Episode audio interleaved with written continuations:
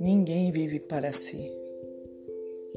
A árvore que plantas produzirá não somente para tua fome, mas para socorrer as necessidades de muitos. A luz que acendes clareará o caminho não apenas para os teus pés, mas igualmente para os viajores que seguem ao teu lado. Assim como o fio d'água influencia a terra por onde passa, as tuas decisões inspiram as decisões alheias. Milhares de olhos observam-te os passos, milhares de ouvidos escutam-te a voz e milhares de corações recebem-te os estímulos para o bem ou para o mal. Ninguém vive para si. Assevera-nos a divina mensagem. Queiramos ou não, é da lei que nossa existência pertence às existências que nos rodeiam. Vivemos para nossos familiares, nossos amigos, nossos ideais. Ainda mesmo usuário exclusivista que se julga sem ninguém está vivendo para o ouro ou para as utilidades que restituirá a outras vidas superiores ou inferiores, para as quais a morte lhe arrebatará o tesouro. Compreendendo semelhante realidade, observa o teu próprio caminho. Sentindo, pensas. Pensando, realizas. E tudo aquilo que constitui tuas obras, através das intenções, das palavras e dos atos, representará influência de tua alma, auxiliando-te a libertação para a glória da luz ou agravando-te o cativeiro para o sofrimento nas sombras. Vigia, pois o teu mundo íntimo e fazer o bem que puderes. Ainda hoje, portanto, segundo a sábia conceituação do apóstolo Paulo, ninguém vive para si. Amém.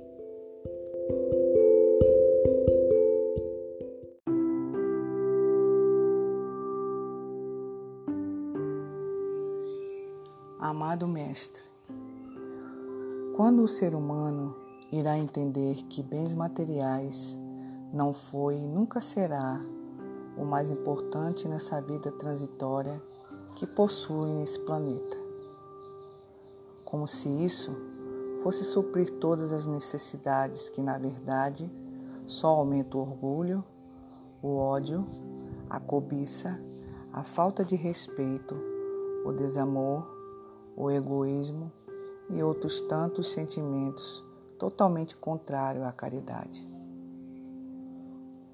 Sinto muito em ver que os espíritos que já não se sentem mais presos a qualquer espécie de bem material, mesmo estando ele encarnado, tenha que passar por determinadas humilhações, por se demonstrarem desprendido de todo e qualquer apego, tendo somente em seu coração a caridade, o amor, a fé e a reciprocidade, o respeito ao próximo.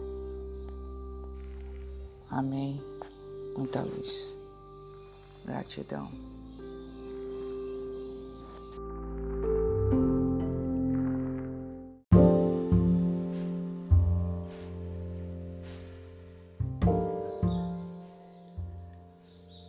Fardos pesados, há provas a serem cumpridas com sabedoria, paciência, resignação e fé no Mestre.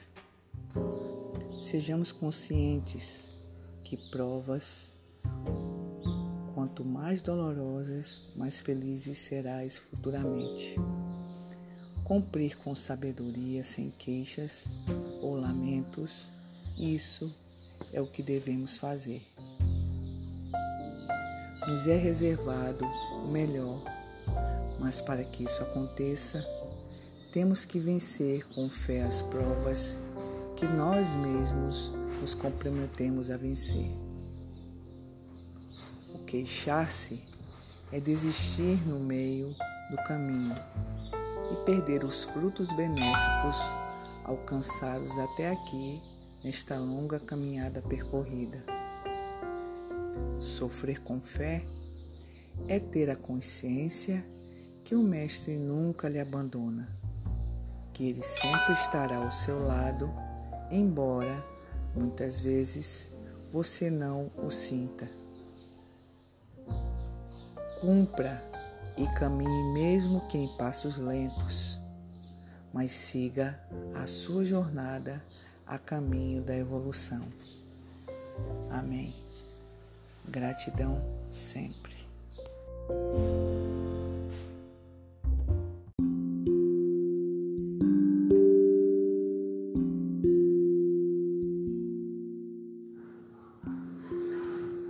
Que sejamos lícitos em relação às leis do Pai.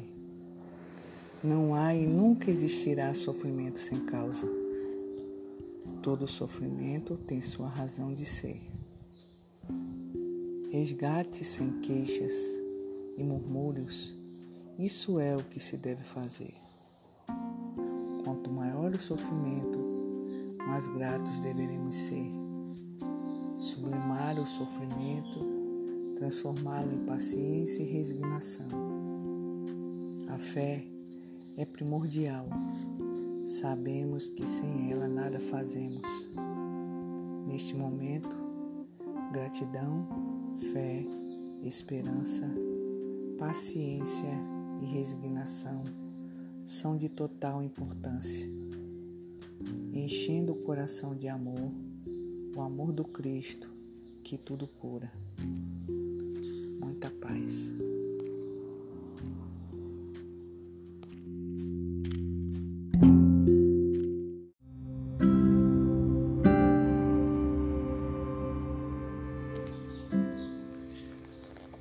Somos todos teus filhos amados, Pai.